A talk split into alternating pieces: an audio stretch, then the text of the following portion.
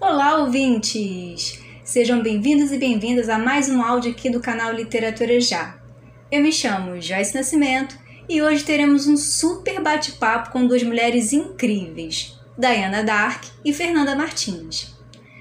Diana é carioca, estudante de letras pela Universidade Estadual do Rio de Janeiro, bolsista de iniciação científica em teoria da literatura com foco em literatura contemporânea.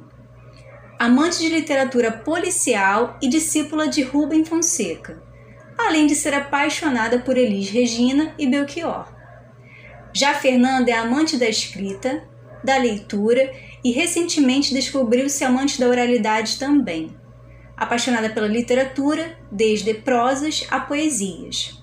Carioca, ela é bacharel e mestre em serviço social.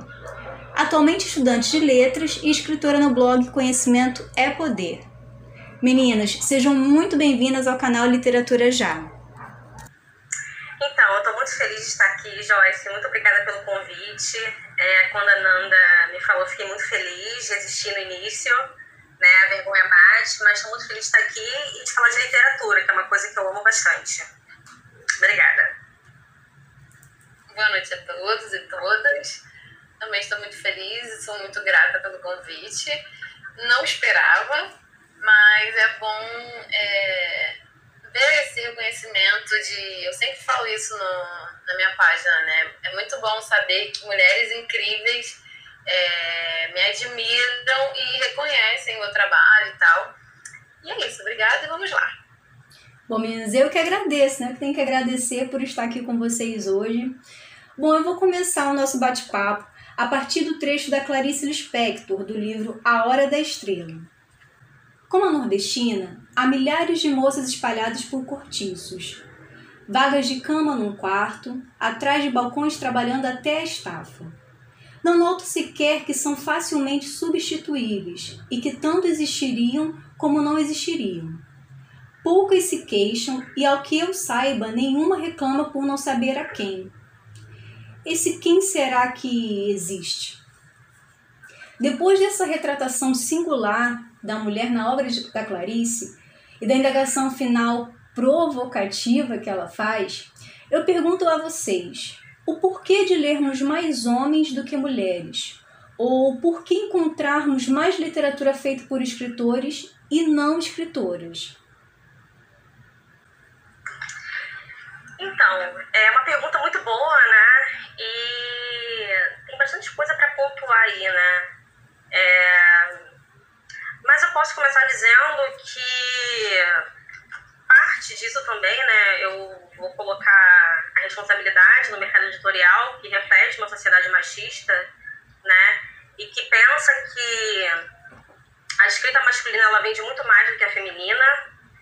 Tem também o mito, né, de que a mulher ela vai escrever coisas para mulheres, né? Então é sempre uma coisa voltada para cozinha, para receitas, ou, ou que a mulher só escreve romance romântico, a coisa fofa, meiga, e não é muito assim, né? Uma outra coisa também que eu acho importante pontuar é o fato de que a nossa história ela foi contada desde muito sempre por uma única perspectiva, né? Por um único olhar. E esse olhar foi de um homem. Né? E aí isso me lembrou o livro da Chimamanda, né? que ela fala do, do perigo de uma única história né? ser contada.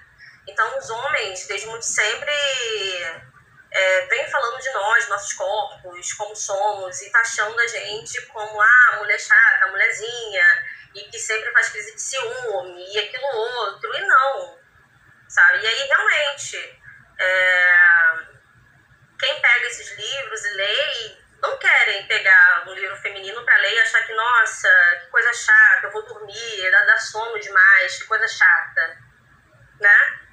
É, essa pergunta tem muitos pontos aí, né? Mas agora eu vou passar a bola para Fernanda, porque eu acho que ela tem mais coisa para falar e depois eu quero continuar também, porque eu acho essa pergunta muito boa. Então, essa questão do, gente ter esse preconceito, que na verdade é isso, é, e que a gente. E, e, o livro da Djamila, eu fiquei apaixonada por esse livro, do Pequeno Manual Antirracista. e ele é base para o antirracismo, mas também para as outras opressões que a gente passa, né? E nesse caso eu trago da questão das mulheres, que se a gente não se reconhece uma pessoa preconceituosa, a gente não vai mudar nunca, sabe? E a gente é, porque isso é estrutural no nosso no mundo e no, no Brasil, né? Que é onde a gente vive. Então, é, a escrita não era o lugar da mulher. Não era o lugar da mulher, não é, assim como a fala, como o voto, como vários, vários lugares que hoje a gente ocupa e que antes a gente não tinha esse direito de ocupar. Então, isso é uma coisa muito, muito antiga, que está muito enraizada no nosso, no nosso país, na nossa cultura. E assim, é um processo, vai ser um processo e, e é bom que tenham cada vez mais pessoas e mais movimentos feministas ou, ou antirracistas é, que pensem nisso, que foquem nisso. Eu não sei se foi porque eu já eu me envolvi mais é, nesse meio de literatura esse ano especificamente, mas me parece que esse movimento tem crescido bastante de divulgação das mulheres enquanto escritoras, enquanto criadoras de literatura, é, mulheres pretas escrevendo e, e, essa divulgação de vamos apoiar as mulheres, sabe? Vamos, vamos fazer questão de ler quantos livros, se questiona quantos livros você tem na sua estante de mulheres, de mulheres pretas, de mulheres homossexuais e e basta mudar isso, sabe? É uma questão de alguém te despertar para isso e você abrir sua visão e decidir, reconhecer que realmente tem uma falha em relação a isso e que e se você acha essa pauta é uma pauta importante, mudar suas atitudes. E assim, é isso. É um, é um processo, acho que lento, é, porque reconhecer mulheres escritoras é, não é só reconhecer mulheres escritoras, é, é reconhecer o lugar da mulher na sociedade, é reconhecer que mulher é também, que mulher também pode ser o que ela quiser. E assim, para se reconhecer escritora, escritoras, né, preciso superar machismo, superar racismo, superar é, LGBTQI mais fobia. Então, é um processo e que a gente não pode desistir, né? E continuar lutando. Mais alguma coisa, Dai? É, só queria fechar dizendo que um exemplo muito bom, né? Eu acompanho um, um canal aqui no YouTube que se chama Bom de Ler, eu já até apresentei pra Nanda. Agora eles pararam de publicar vídeos, eu não sei porquê. Mas uma das diretrizes do, do canal era entrevistar mulheres, né, escritoras publicadas pelas grandes editoras. E eles perceberam que se eles fizessem isso, eles deixariam muitas mulheres pretas de fora, porque elas não são publicadas pelas grandes editoras. Né? São de editoras muito pequenas e às vezes nem são publicadas. Isso aí também é um agravante. Né? Se, se eu, como uma mulher branca, já é difícil ter, ter um acesso, conseguir chegar né, ao mercado editorial, eu fico imaginando as mulheres pretas né? Como, como é difícil, como é uma barreira, né? Então, eu acho importante também dizer, porque quando a gente fala de mulher, de feminismo, a gente também fala de pluralidade, né? Não existe só o feminismo branco, mas preto, indígena, enfim, somos plurais, né? Acho importante pontuar isso, que a gente venha ler mais mulheres, mulheres indígenas, pretas, brancas, enfim, que não haja preconceito, né? Não haja esse impedimento. Sim, meninas, eu concordo com vocês. E já que a gente está falando de mulher na escrita, vocês já sofreram ou conhece alguém que tenha sofrido discriminação no texto produzido por ser mulher? Então, eu vou falar o meu caso, né? Eu escrevo algumas coisas que eu vou chamar de conto, né? Eu estou me dedicando ultimamente à escrita. A Nanda é uma das leitoras mais assíduas que tenho. É uma crítica literária, né? E eu enviei um conto para uma revista. A temática era sobre isolamento, não necessariamente isolamento da pandemia, mas podia ser qualquer tipo de isolamento. E resumindo muito bem, meu conto se chama 3x3 e fala de um presidiário né, que tá num trânsito, uma loucura, não sabe o que tá, e ele vai narrar é, uma noite que ele tem com seu colega de cela, né? Uma noite de amor. E aí eu mandei esse conto, né? E eles me mandaram feedback dizendo que, nossa, tá muito bom e tal, mas depois de uma expectativa sempre tem um problema, não é mesmo? e aí eles falaram que, olha, tá muito bom, tá legal, mas você usou palavras chulas, né? Você usou palavras que não são tão legais assim serem usadas, e mais ou menos nesse trecho, nesse trecho aqui que você utilizou. E eu falei, caramba, 2020, a gente sendo censurada, essa galera não lê da Trevisan, não lê Rubi Fonseca, não lê André Santana. Mas eu pensei, caramba, essa galera lê, mas é porque é homem. Né? E, e se eu fosse homem, será que entraria? E aí, Joyce, se eu pudesse, eu gostaria de ler só esse trechinho né, Sim, fica à vontade, fica à vontade. questão de destacar que foi muito ousado para uma mulher, né? Porque eles esperavam que eu escrevesse coisas fofas e bonitas, né? Que também acho muito bonito que eu escrevi, sinceramente. então, vou ler, tá? É um pequeno trecho, é um parágrafo. Que fala assim: A noite com Jonas foi incrível. Tivemos que fazer silêncio para Sebastião e Rodrigo não ouvirem. Fazia anos que não era tocado, que não era desejado, e viver isso com Jonas foi indescritível. Como não tinha perfume, ralei o sabonete, misturei na água e coloquei no borrifador. Coloquei tanto que o cheiro tomou conta do corredor. Jonas penteou o cabelo para trás. Colocou uma gravata que ele ganhou do missionário que passou por aqui. Não sabia como começar a coisa, me senti moleque quando beijei o garoto da minha rua pela primeira vez. Jonas conduziu tudo, tirou minha blusa, beijou meu pescoço, disse que me amava. Foi baixando a minha calça. Eu já estava ereto e nervoso, e me chupou. A cada chupada eu lembrava de uma passagem bíblica e agradecia ao Senhor o direito e a liberdade de amar. Quando gozei, orei pela bênção concedida. Eu com certeza vi Cristo. Dormimos de conchinha e eu decidi amar Jonas pelo resto da vida. Esse foi o trecho do conto que eu fui censurada e que não passou. Bom, eu preciso expressar a minha opinião, obviamente, né? E o ouvinte do outro lado também deve estar dando pitaco, que eu sei, vocês são assim maravilhosos, mas vocês também dando pitaco. Bom, eu preciso dizer que você é uma ótima escritora, continue escrevendo, não pare. Diana Dark, não pare. Esse nome, guarda esse nome, ouvinte. Vocês vão ouvir muito falar nessa menina, hein? Mas agora eu quero saber da Fernanda. E aí, Fernanda, você conhece alguém ou você já passou por isso? Não, eu, eu nunca passei porque eu não, eu não escrevo assim para publicação, essas coisas eu ainda não tô nessa vibe. Eu escrevo mais é, textos acadêmicos e tal. É, mas eu já ouvi muitas histórias, muitas, muitas. Por ser mulher, por, e assim, vai, parece que vai afunilando a, a questão do preconceito, né? Mulher preta, lésbica, com, com é, deficiência, com HIV ou mulher trans. E, e aí as censuras vão, é, os critérios né, para censura vão cada vez aumentando. Mas, assim, tem, e tem muito, é, porque ainda mais uma escrita desse tipo, igual que a, que a Dai fez censurada aí.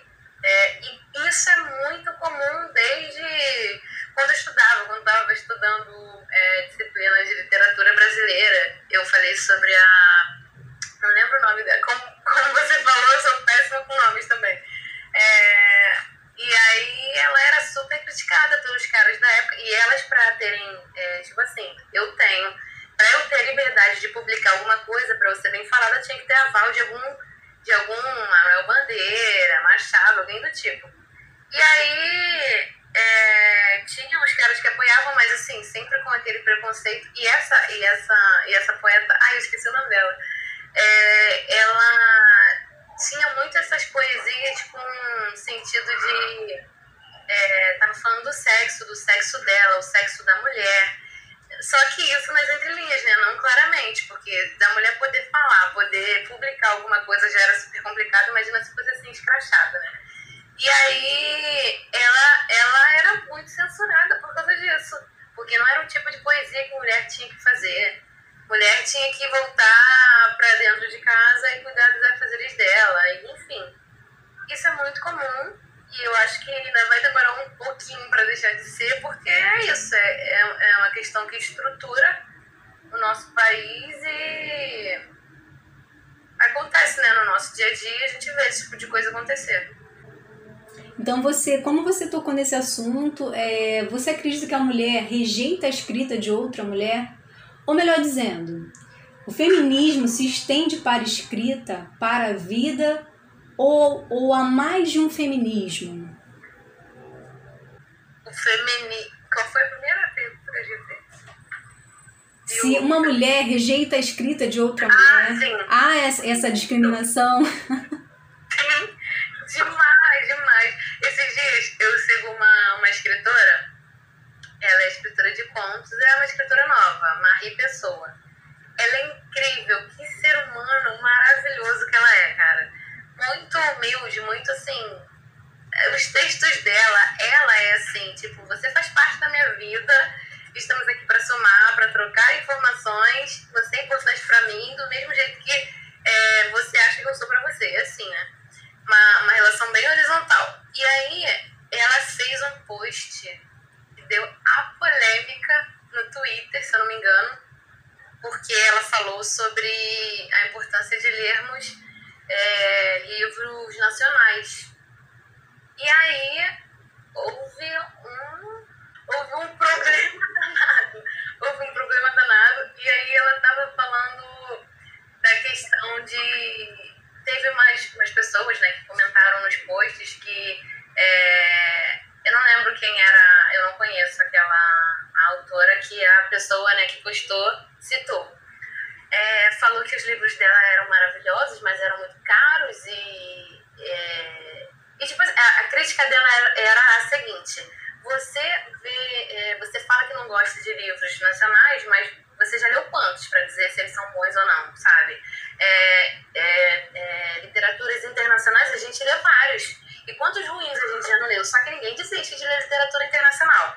Agora, a nacional não presta, a nacional, mas tudo sempre volta nessa questão. Desde sempre, desde que o Brasil é Brasil, a gente não valoriza as nossas coisas, a gente não reconhece nada que a gente faz, a gente se acha um país de M, que não presta para nada. Então, isso desvaloriza totalmente tudo que a gente faz por aqui. E o escritor no Brasil já não tem muito valor, né? Sendo mulher, então, prejudica mais ainda. E aí, é, ela estava falando dessa questão da. Sempre que é uma escrita de mulher, tem muita crítica e as próprias mulheres, as próprias mulheres não se apoiam, as próprias mulheres não, não são é, empáticas umas com as outras.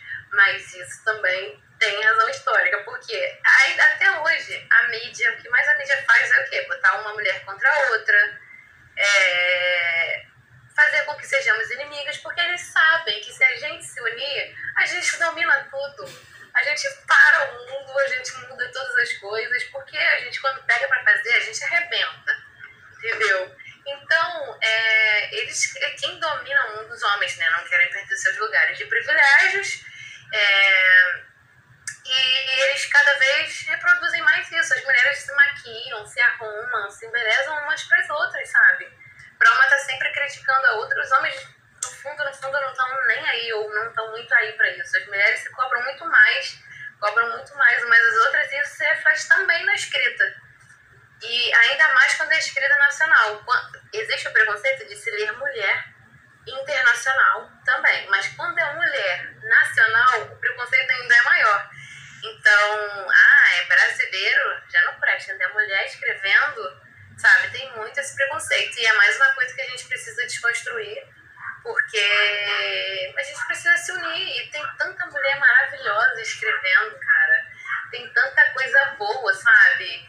Muitas coisas que eu, a escrita da mulher hoje em dia me é, me toca muito, porque eu me vejo naquilo, eu, eu compartilho da dor da outra, eu, me, eu tenho empatia por isso, sabe?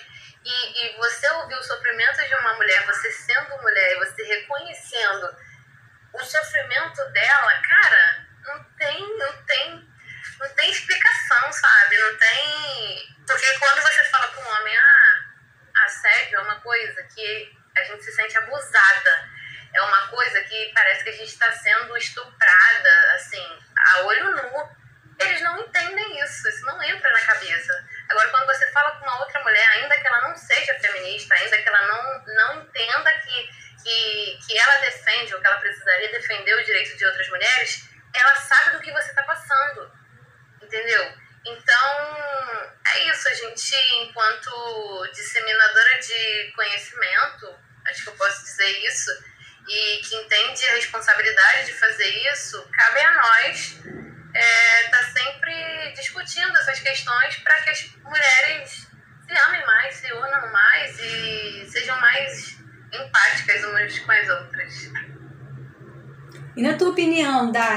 você pensa sobre isso? Você também concorda de que uma mulher rejeita a escrita de outra mulher ou não? Você já conhece outras mulheres outro nível de feminismo? Olha, eu concordo muito com a Nanda, assim, embaixo, em tudo que ela disse, mas complemento também dizendo que, é, como eu disse anteriormente, né, a gente sempre foi educada a entender, né, e a entender e a saber que mulher só escreve coisas chatas, né? Então, o cara fala que a mulher escreve é, coisas de mimimi, coisas de mulherzinha, coisa muito chata e tal. E isso ficou no nosso consciente, isso ficou pra gente. Então, quando a gente vai numa livraria, a gente escolhe muito, quer muito mais um, uma história muito mais fascinante, agitada, com ação, porque é disso que a gente gosta né? E a gente não espera que a gente vai encontrar toda essa ação, todo esse envolvimento uma escrita feminina, né? Um livro feminino. E, e, e, é isso, sabe? Acontece muito isso, dessa confusão que tem. E quando a mulher, né, ela, ela vai escrever coisas que são para o homem, com muitas aspas, as mulheres criticam, porque falam, nossa, não, não é para você escrever isso, isso é para o homem escrever. Isso não é bom para você, é tão feio, é tão chato para você escrever isso, não é coisa bonita e tal. Mas assim, tem que ter paciência, tem que explicar, porque é, o machismo fez isso, né? E a gente tem que ter paciência para explicar e dizer que o feminismo ele não tem nada a ver com o seu estereótipo. Eu posso muito bem estar tá com cabelo curto, estar tá com muita tatuagem, estar tá sem salto alto, com calça jeans e blusa ser feminina também, sabe? Ser feminista não quer dizer que você tem que andar com o pelo debaixo do braço. Se tiver que andar também, o problema é seu, a vida é sua, o corpo é seu? Mas a gente fala muito disso. E já que eu tô falando bastante aqui, eu vou ler daqui a pouco, se eu puder, claro, um pode. poema da Adélia Prado, né, que fala justamente disso. É um poema que eu gosto muito, se chama Casamento e esse simples relato, né, ela, ela explica com muita delicadeza e com muita sensibilidade o fato de que para ser feminista não preciso ser brava, ou brigar, ou gritar. Não, ela faz isso com muita maestria, né? Então eu vou ler para vocês. Se chama Casamento. E começa assim: Há mulheres que dizem: Meu marido, se quiser pescar, que pesque, mas que os peixes. Eu não. A qualquer hora da noite me levanto, ajudo a escamar, abrir, retalhar e salgar. É tão bom. Só a gente sozinhos na cozinha. De vez em quando os cotovelos se esbarram. Ele fala coisas como: Isso foi difícil. Prateou no ar dando rabanadas. E faz o gesto com as mãos. O silêncio de quando nos vimos a primeira vez atravessa a cozinha como um rio profundo. Por fim, os peixes na travessa. Vamos dormir. Coisas prateadas espocam. Somos noivo e noiva né? Ele foi extraído da poesia reunida dela. A Adélia é uma escritora que eu sou fascinada, que eu amo. E ela é uma mulher feminista, mas que o fato dela levantar de manhã para ajudar o marido dela a limpar o peixe não faz dela uma mulher submissa, uma mulher diminuída, uma mulher que está se colocando abaixo do seu marido, do homem, né? E ela faz um pouco dessa crítica. Ah, mulheres que dizem que ah, ele que limpa, ele que faça, sabe? Porque eu sou feminista e eu faço tudo que eu quiser. E ela mostra que dá para fazer as duas coisas. Você pode sim se colocar no mundo, se colocar no seu casamento, ou se colocar em qualquer relacionamento, mas que você também pode ser companheira, né? Que você também pode ser é, uma pessoa que compreende o mundo. E eu acho isso muito bonito, porque eu acho que a gente também está vivendo um radicalismo muito grande no feminismo, né? É, eu compartilho muito disso com a Nanda, a gente fala muito sobre essas questões e como os caminhos têm se tornado assim, um pouco espanhosos, assim, né? Muita gritaria, muita briga, a gente não está se entendendo, a gente não está se falando. né? E eu acho que a Adélia ela traz essa calmaria e essa poesia explica bem isso. Hoje já foram ditas aqui muitas coisas importantes para quebrar esses mitos que colocam de que toda feminista não se cuida, não se ama, não sabe? Gente, muito pelo contrário, isso. São pessoas maravilhosas, são doces, são meigas e mas fortes, guerreiras, sim. E a gente está brigando por um espaço que a gente nunca teve. Houve muito silêncio durante muito tempo. A mulher sempre foi silenciada. Hoje, ela briga por um espaço igualitário. Ela não quer ser maior e nem quer ser menor a nenhum homem quer, quer sentar no trono também, também quer reinar. E você, Fernanda, quer falar alguma coisa? É, essa questão do. Você falando aí, né, sobre as pessoas terem esse estereótipo, né, formado da feminista, é, eu lembrei do, do livro O Mito da Beleza, da Naomi Wolf. Gente, esse livro ele é muito necessário, sabe?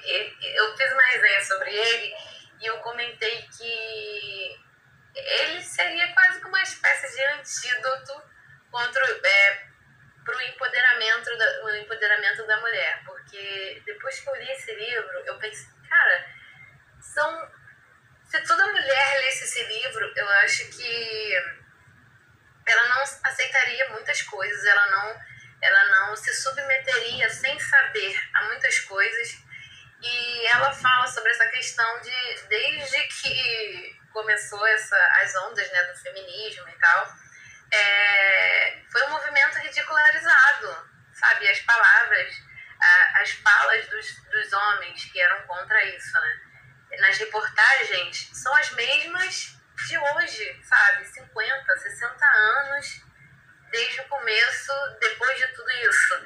E é bem isso, ah, feminista odeia homem, feminista odeia família, feminista é suja, é feia, feminista não é toma banho. Exatamente, é suja, fede. É, ela é assim porque ela quer acabar com a família, quer acabar com os homens, elas querem ser mais que os homens. E isso é muito antigo. E é impressionante como eu vejo isso hoje, sabe? As pessoas me. Uma coisa que eu costumo dizer também muito: as pessoas falam. Ah, é. Porque Fernanda é feminista.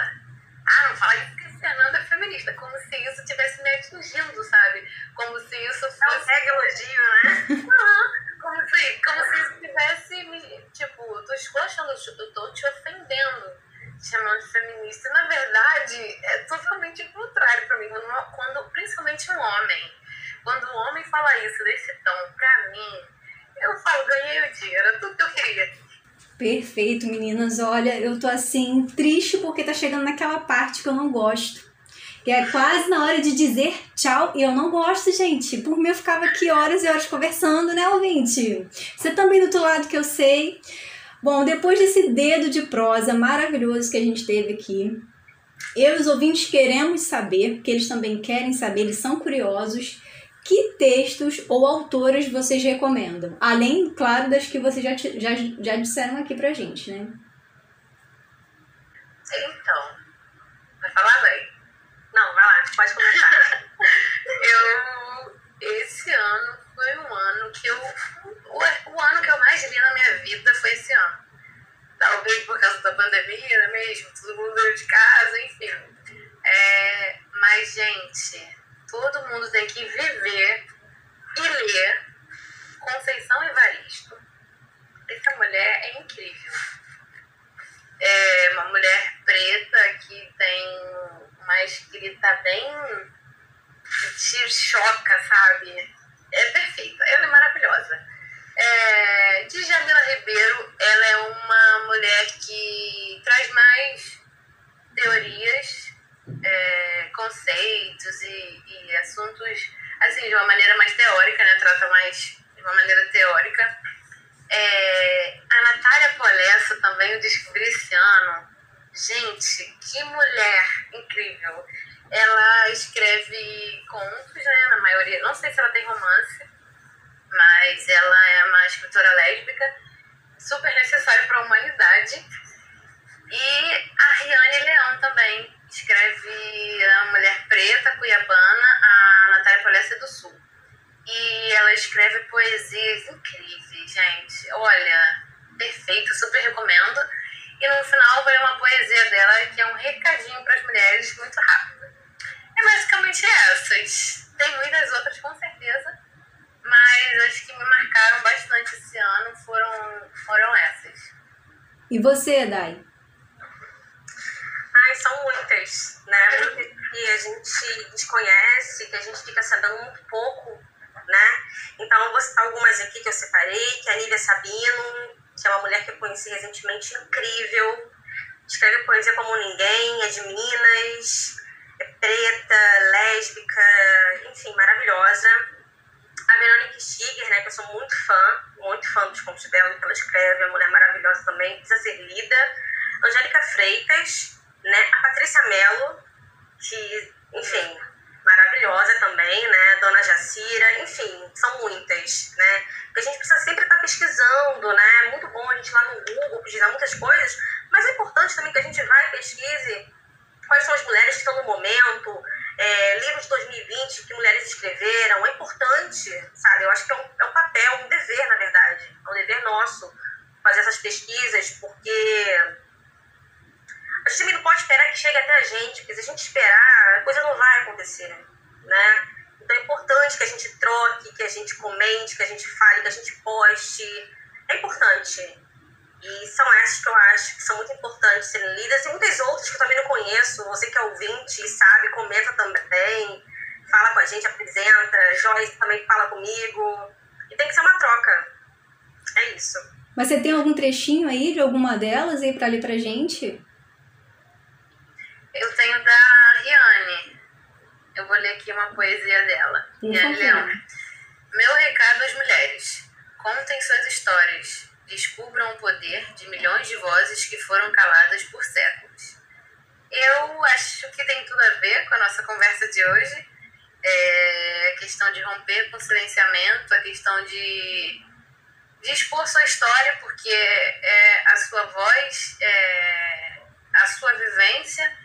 E escrever é tudo nessa vida. Literatura é tudo nessa vida. E vamos escrever mulheres, vamos falar, soltar nossas vozes, porque é muito bom ouvir é, a vivência, as, as histórias, as, a criatividade de outras mulheres. E é isso. E aí, Dark, tem alguma coisa pra gente? Vai ler? Então, vou ler sim, né, da Lívia Sabino. Tem um, um poema dela aqui muito bonito.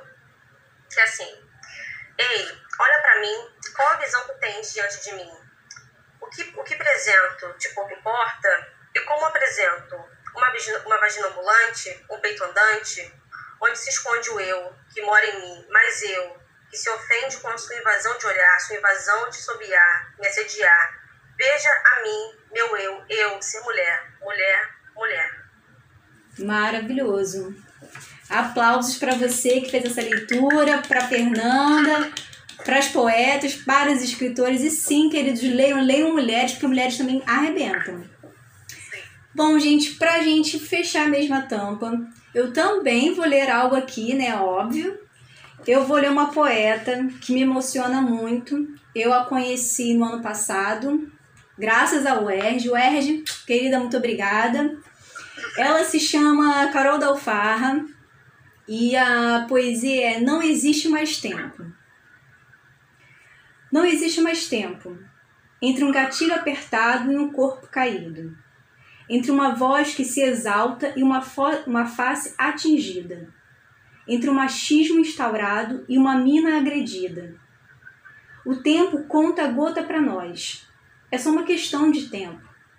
Faltar grana para o alimento, faltar luz e faltar água, faltar arrego na quebrada, e os canas fazer o acordo e o pique-pega na esquina virá motivo de choro, para na semana seguinte virar motivo de estouro.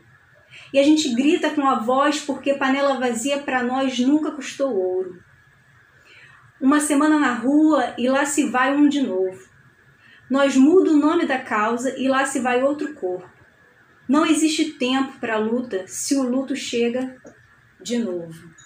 Então eu deixo esse pequeno trecho dessa poesia, dessa poeta maravilhosa, que eu também recomendo. Leiam, queridos, leiam. Hoje o assunto foi sobre feminismo, foi sobre mulher, foi sobre literatura, porque tudo isso é muito importante. E com isso encerra a minha fala. Meninas, mais uma vez, muito obrigada pela participação de vocês. Foi maravilhoso conversar com vocês. Espero que tenham mais e mais conversas, não só aqui pro canal, mas fora disso. Eu quero vocês pra minha vida, tá? Ah, eu que agradeço, Joyce. Adorei estar aqui, adorei o convite, foi muito bom. Eu amo falar de literatura. Estou muito feliz de ter te conhecido, né? A Nanda nos apresentou muito feliz de estar aqui com a Nanda, que é uma grande amiga, que, enfim, é uma companheira, que é uma mulher muito guerreira e que a gente compartilha muitas caminhadas. É muito importante estar aqui. Eu estou muito feliz e muito agradecida. Espero que todos gostem. Quero agradecer também. Estou muito, muito, muito feliz porque falar de, de mulher, de luta de mulher, de literatura, de feminismo, de mulher preta, de mulher lésbica, é tudo para mim. E eu acho que isso é muito necessário. A gente tem que estar cada vez mais falando sobre isso. E tá sempre disposta a a outra, estar junto com a outra. Quem quiser conversar, quem quiser contato, estamos aqui. E é isso. Sou muito grata pelo convite. Com certeza teremos conversas fora daqui. Estamos juntas. Bom, é isso, ouvintes queridos. Chegamos ao final desse bate-papo maravilhoso.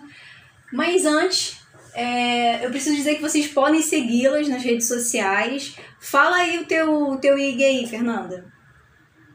Arroba conhecimento é poder. O E é com H. Conhecimento é H Poder. O blog é fernandampp.blogspot.com. Dayana, quer divulgar alguma rede social aí? Então, posso divulgar meu Instagram, né? Arroba Daidark. É isso então, ouvintes. Muito obrigada por vocês terem nos acompanhado até aqui. E até os próximos bate-papos, entrevistas e muito mais no Literatura Já!